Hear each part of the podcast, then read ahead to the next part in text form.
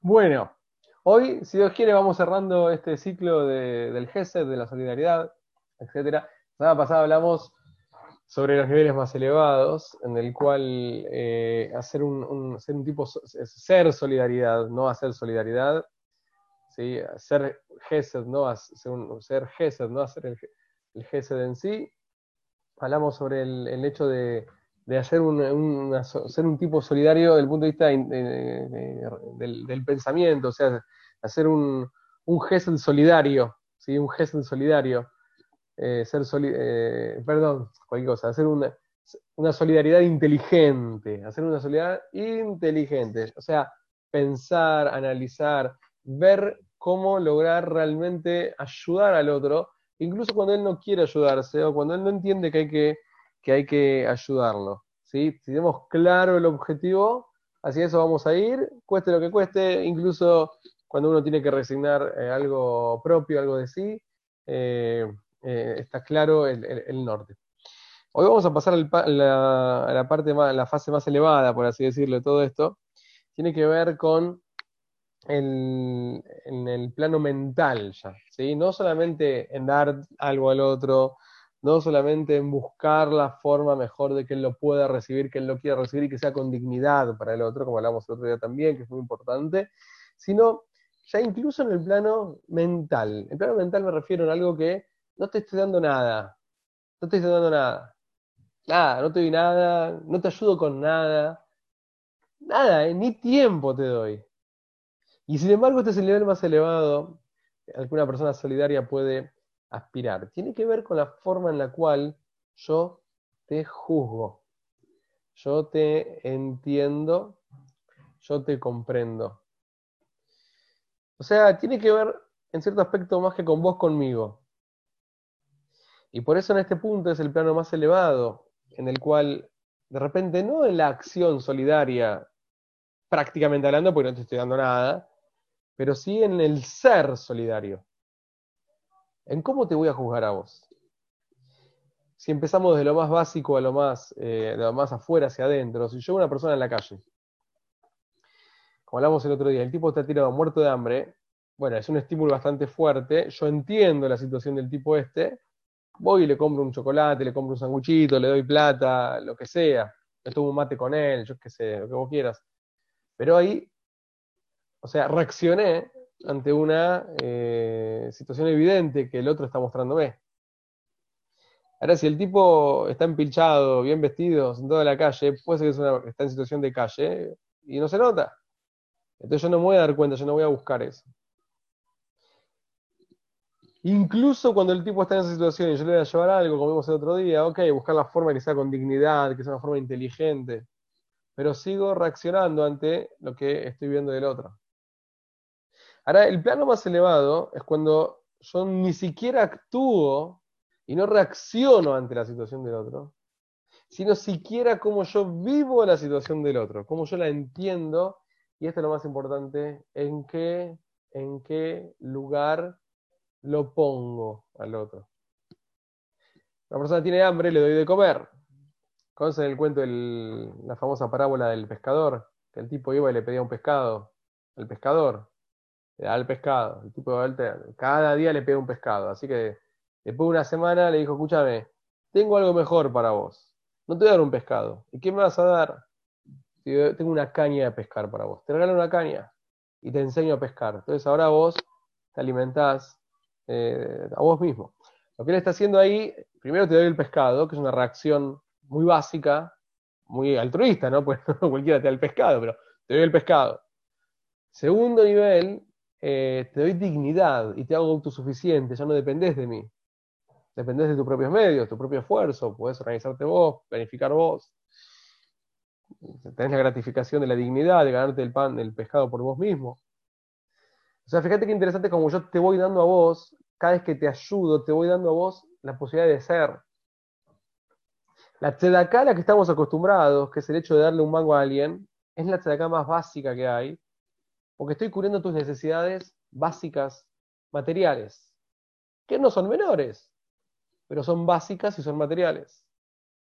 El nivel más elevado de gesed, de solidaridad al que apuntamos, es cuando yo cuando nosotros logramos darte a vos algo mucho más elevado que algo básico y material. No algo básico, sino algo muy trascendental en la vida del hombre.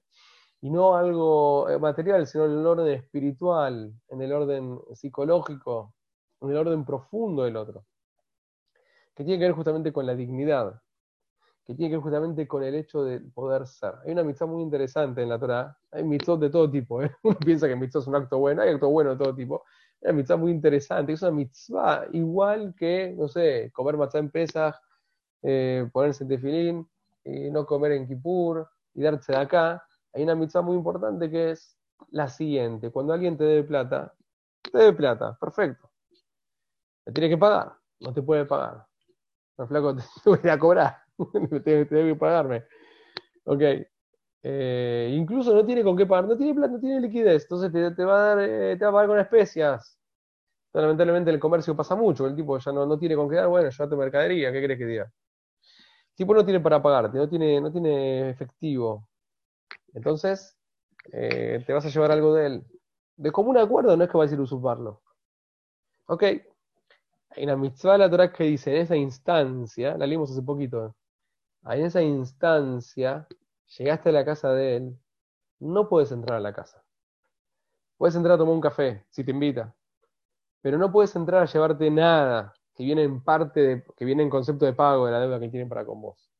Te vas a quedar en la puerta y él va a sacar de su casa lo que, lo que te tenga que dar a vos.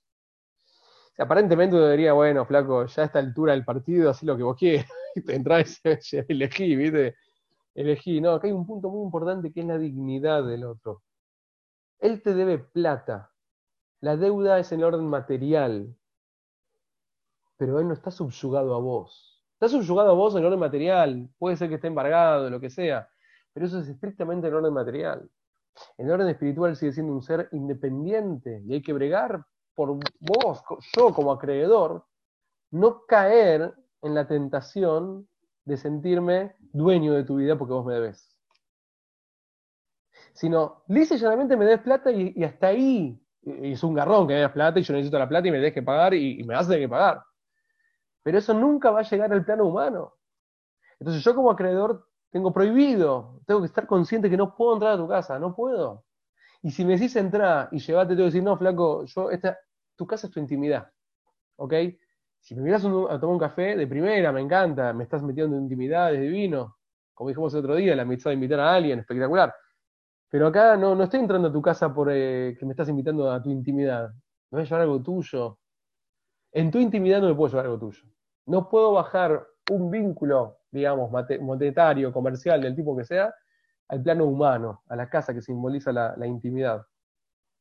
Entonces, hay que saber discernir entre la deuda monetaria y lo que muchas veces pasa en nuestra sociedad, el, manipule, el manipuleo, ¿sí? Una vez me contó, entre paréntesis, un, abogado, eh, muy capo, muy, muy, encumbrado, que hablando por temas de relaciones a veces eh, toxiquísimas que se dan entre, em, como se dice, eh, locador y locatario, el que alquila, el, propietario y el que alquila, ¿sí?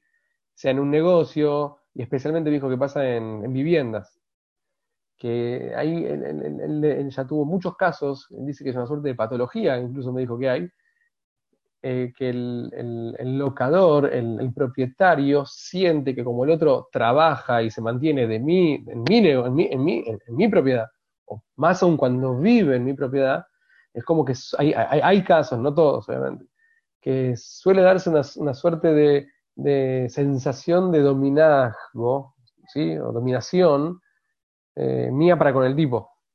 En definitiva, él vive en mi casa. Yo mañana le puedo decir que se vaya a la calle. No lo voy a hacer, porque soy buen tipo, pero lo podría hacer. Es, esa, esa posibilidad, él ha detectado en muchísimos casos una suerte de locura, ¿sí? de, de, sensación, de, sentimiento de dominación para, para, con el otro. Esto es justamente lo que pero dice, flaco, hasta acá llegaste, cobras el alquiler y te vas, no puedes entrar. No, eh, puedes, no invadir esa, esa, privacidad, porque el nivel más profundo y más elevado del ser humano es su dignidad. Entonces, cuando nos planteamos ser solidarios, no hacer solidaridad, sino ser solidarios, eh, el propósito más elevado es darle al otro lo que necesita, que mucho más que dinero, mucho más que lo material, incluso más que un trabajo, es el hecho de hacerlo sentir digno, que su vida esté en un plano elevado, en su, en su visión de la vida. Em, había un concepto en la educación formal, antiquísima, que era un bullying total, un bullying directo, que ha destruido la vida de mucha gente. Orejas de burro le van a poner, le ponían orejas de burro. El tipo decía 2 más 2, 6, se equivocó, le ponían burro, lo etiquetaban como burro. Y ahí lisa llanamente lo que hacían, lo ponían en el lugar de, de burro. El bullying, que hoy está muy, se habla mucho de esto, gracias a Dios que se habla mucho, y existe muchísimo también, eh, tiene muchísimos problemas, como todos sabemos, en, la escuela, en el trabajo, en el área que sea, en la familia, en el club, agarrar a alguien de punto, hacerle bullying, tiene consecuencias nefastas. Pero el problema mayor, ¿sabes cuál es? Que la persona puede llegar a entrar, no siempre, pero puede llegar a entrar, lamentablemente muchas veces pasa, entra en esa, en esa posición, en ese rol social. En la dinámica de ese grupo, él entra en el rol de él que lo van a cargar, el que no sirve, entonces, eh, el tipo ya genera una. Eh, eh, se mete en el. Se mete el chip de baja autoestima. Y después es muy difícil salir de ahí.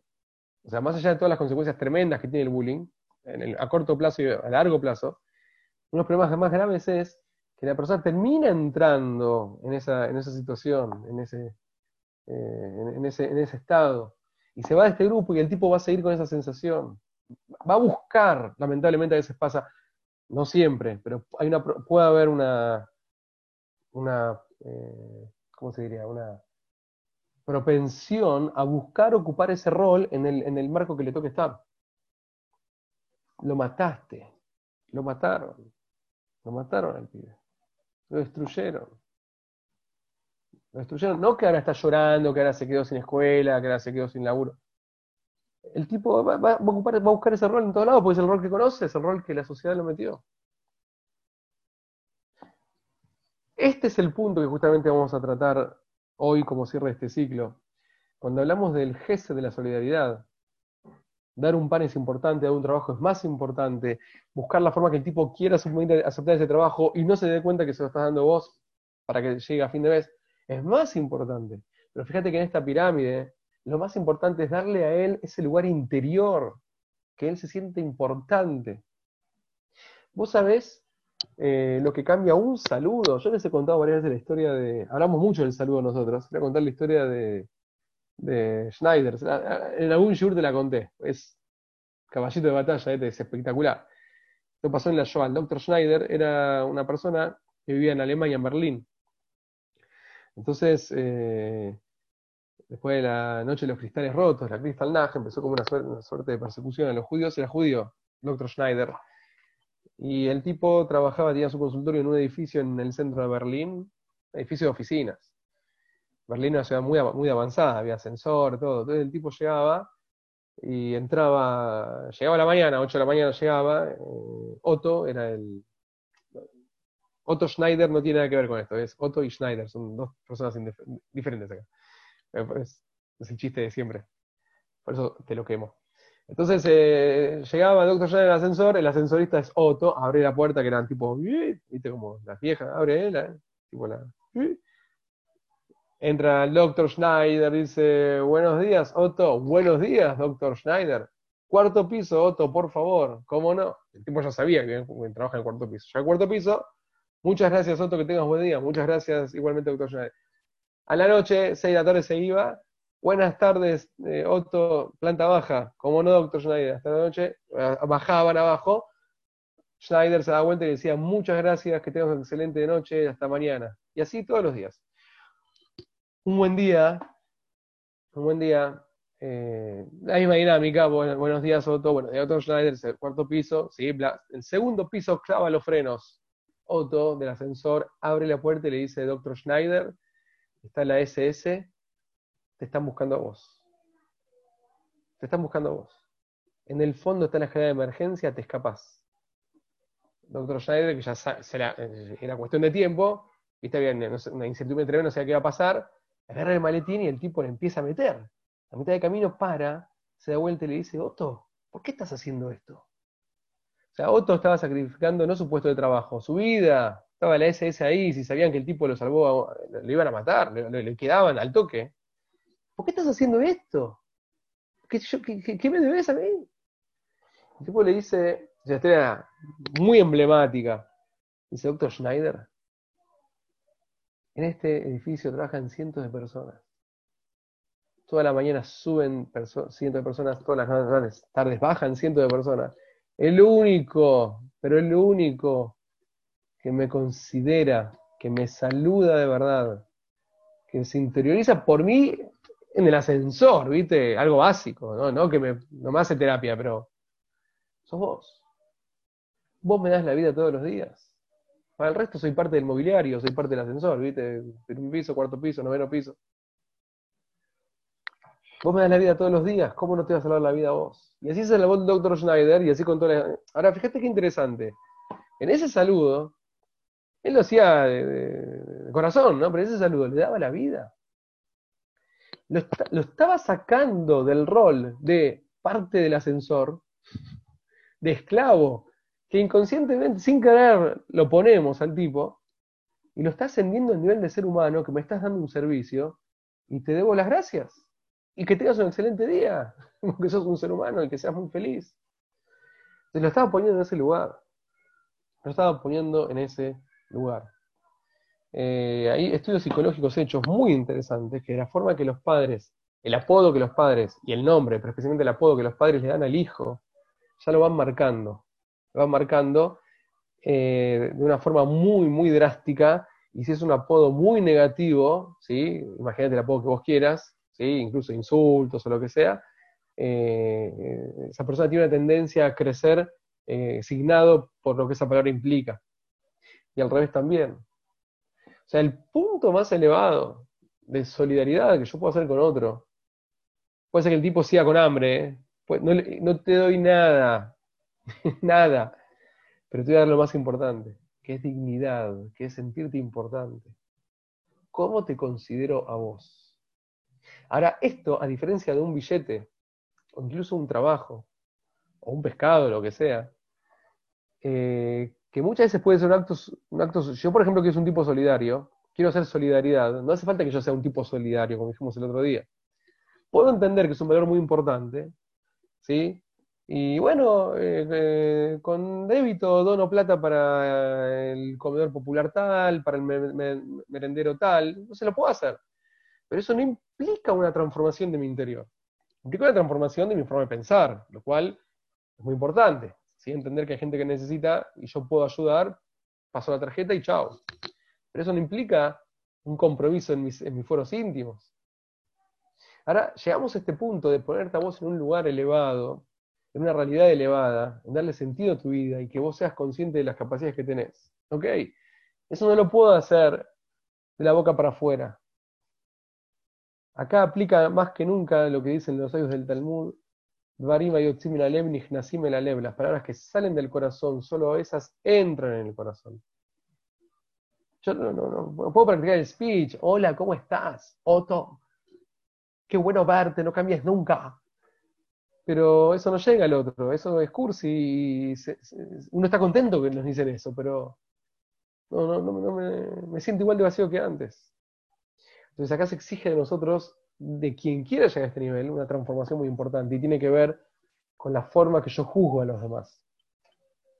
Y como yo juzgo a los demás, vos nunca te vas a enterar como yo te juzgo a vos. Nunca te vas a enterar. En el orden consciente.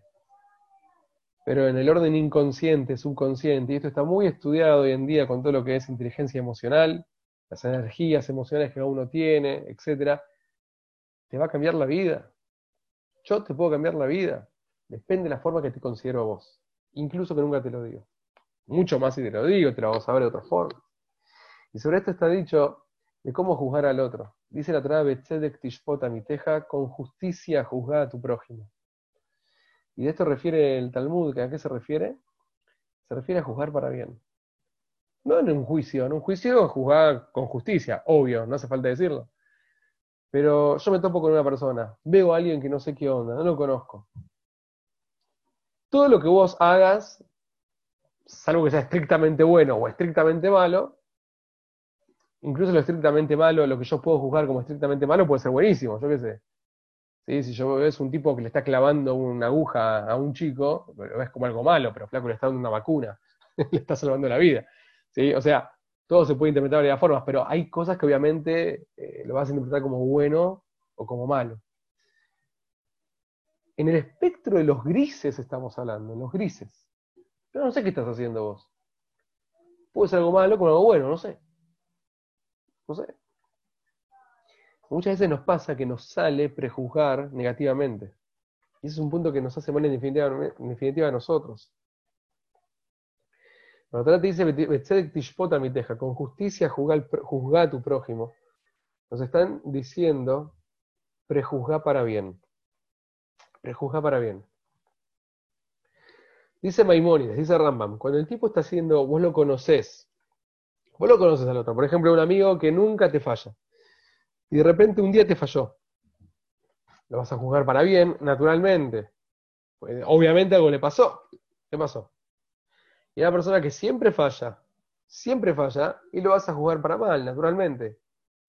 Y en cierto aspecto, un, eh, estafador serial, tenés que juzgarlo como lo que el tipo generó. Que le vas a dar crédito a un estafador serial y te va a estafar. O sea, probablemente no, pero bueno, flaco, cuídate. Dice Maimonides que justamente esta mitzvah de juzgar para bien recae en situaciones, en personas que vos no conoces. Te topás con alguien. ¿Qué onda? Juzgalo para bien. Jugalo para bien. La pregunta es ¿por qué? ¿Por qué te gusta jugarte para bien? ¿Por qué? ¿Quién sos para que yo te juegue para bien? No sé. ¿Por qué? ¿Por qué te vas a jugar para bien? Entonces, hay un 50% de, de, de probabilidad de lo que hiciste vino de un lugar negativo y con intenciones negativas. Por ejemplo, alguien te saluda. Hola, ¿cómo estás? ¿Qué quieres de mí? No, pará, flaco, tal vez te quiere saludar nada más. Puede ser que te quiere sacar tajada de vos, se te está acercando mucho. O puede ser que no, que realmente quiere tu compañía, quiere tu amistad. Júgalo para bien, con los recaudos necesarios y todo, pero júgalo para bien. ¿No por qué? Hay un 50% de que el tipo viene por un interés personal, hay un 50% que el tipo viene por vos. ¿Sí? Altruistamente, desinteresadamente. Entonces la pregunta es, ¿con qué aspecto, con qué probabilidades me quiero relacionar yo. ¿Qué película quiero ver? Yo puedo elegir qué música escuchar. Si yo escucho una música, no sé, que me hace mal, voy a estar depre. Si yo escucho una música que me para arriba, voy a estar bien. Si yo veo una película de terror, voy a tener pesadillas. Así es la vida. si yo veo una película, no sé, motivacional, me va a tirar para arriba. Así funcionamos los seres humanos. Entonces depende cómo yo juzgue al otro, reitero, en una situación que no sé qué onda, ahí cuando tiene realmente sentido y gracia, cuando yo me proactivamente me propongo a juzgarte para bien, de una forma buena, sana, buscar lo lindo que vos despertás en mí, ahí estoy desarrollando la posibilidad de conectarme con las cosas lindas de la vida, con las cosas lindas de los demás. Entonces, por un lado estoy sacando lo mejor de mí, por un lado te estoy poniendo a vos en una situación muy pro, una situación muy up, una situación que se esperan cosas buenas de vos. Y esto es increíble, pero naturalmente, naturalmente, esto llega al otro. Cuando yo espero cosas buenas del otro, esas cosas muy probablemente lleguen. Si mi hijo hace mal la tarea de matemática, yo le puedo decir, che, eso es un queso, flaco. Lo tuyo no es la matemática. Te pongo la firma que lo de él no va a ser la matemática. Pero yo digo, che, está difícil. Pero vos sos un genio. Vos sos un genio. Porque realmente es un genio, no es Einstein. En matemática no es un genio, es un queso. Pero es un pibe que quiere crecer, que quiere aprender, quiere hacer los deberes. Una vez me pasó con uno de mis hijos. Eh, mira, me vino a... No estaba preparado esto. Eh, tuve que hablar con el docente. Pero mira, tío, la verdad, eh, cognitivamente no, no es el mejor. Yo, sé que no es el mejor. si bien soy el padre y todo, y soy muy parcial, pero yo sé, o sea, lo, conozco. Pero el pibe quiere aprender y yo te aseguro que se pone las pilas, repasa, repasa, repasa. O sea, tiene la iniciativa, tiene la intención. Cognitivamente no es el mejor del grado, ¿eh? Pero si es un vago, no le importa, no quiere hacer nada, te, banco. Pero es, una persona que quiere, quiere, quiere aprender. Entonces vamos a buscar la forma de que él acceda a esto. Entonces, en ese punto es un genio. En ese punto es un genio. Y es mucho más genio que un pibe 10. Entonces, en ese punto, realmente le puedes, vos sos un genio. Vos tenés esa capacidad que muy poca gente tiene. De querer mejorar. No hay forma de que el pibe no mejore. No hay forma. Va a tardar más, va a costar más, pero va a mejorar. Va a comprar esa verdad de ser un genio, porque realmente lo es en, un punto. Entonces va a empezar a crecer. Se va a poner las pilas y va a empezar a crecer. Si un empleado se manda una macana, lo puedes retar, le puedes descontar, le puedes suspender. Sí, la ley te ampara, no sé. Bueno, si hay que suspender ya es grave, ¿no? no, no fue un ejemplo feliz. Lo puedes retar, decir, che, flaco, ¿qué hiciste? ¿Cómo estás en esta empresa laborando así? Esto no va. ¿Y qué, ganaste? Perdiste un empleado, lo desmotivaste, lo bajaste. ¿En qué me dices? Ok, mira, esto no es fácil. A mí también me cuesta. Pero vamos juntos. No sé, cada uno tendrá sus técnicas, pero vos buscás la forma de subirlo al tipo. De subirlo al tipo. Si el tipo ya está abajo, se equivocó, ¿qué vas a bajarlo más? Busca la forma de subirlo y los resultados van a ser mucho mejores para todos. Mucho mejores para todos. La pregunta es, ¿con qué verdad? Porque las dos son verdades. ¿Con qué verdad lo querés ubicar a él, conectar a él? Este es el punto de juzgar para bien al otro. Primero, que me hace bien a mí porque empiezo a, ver lo lindo de la vida y no veo lo negativo, ¿viste? Ves una nube en el cielo, uy, va a llover, no, flaco, para, está todo despejado, lo demás. Y segundo, y principalmente hablando desde el punto de la solidaridad, del Gesed, te pongo a vos en una situación muy, muy elevada.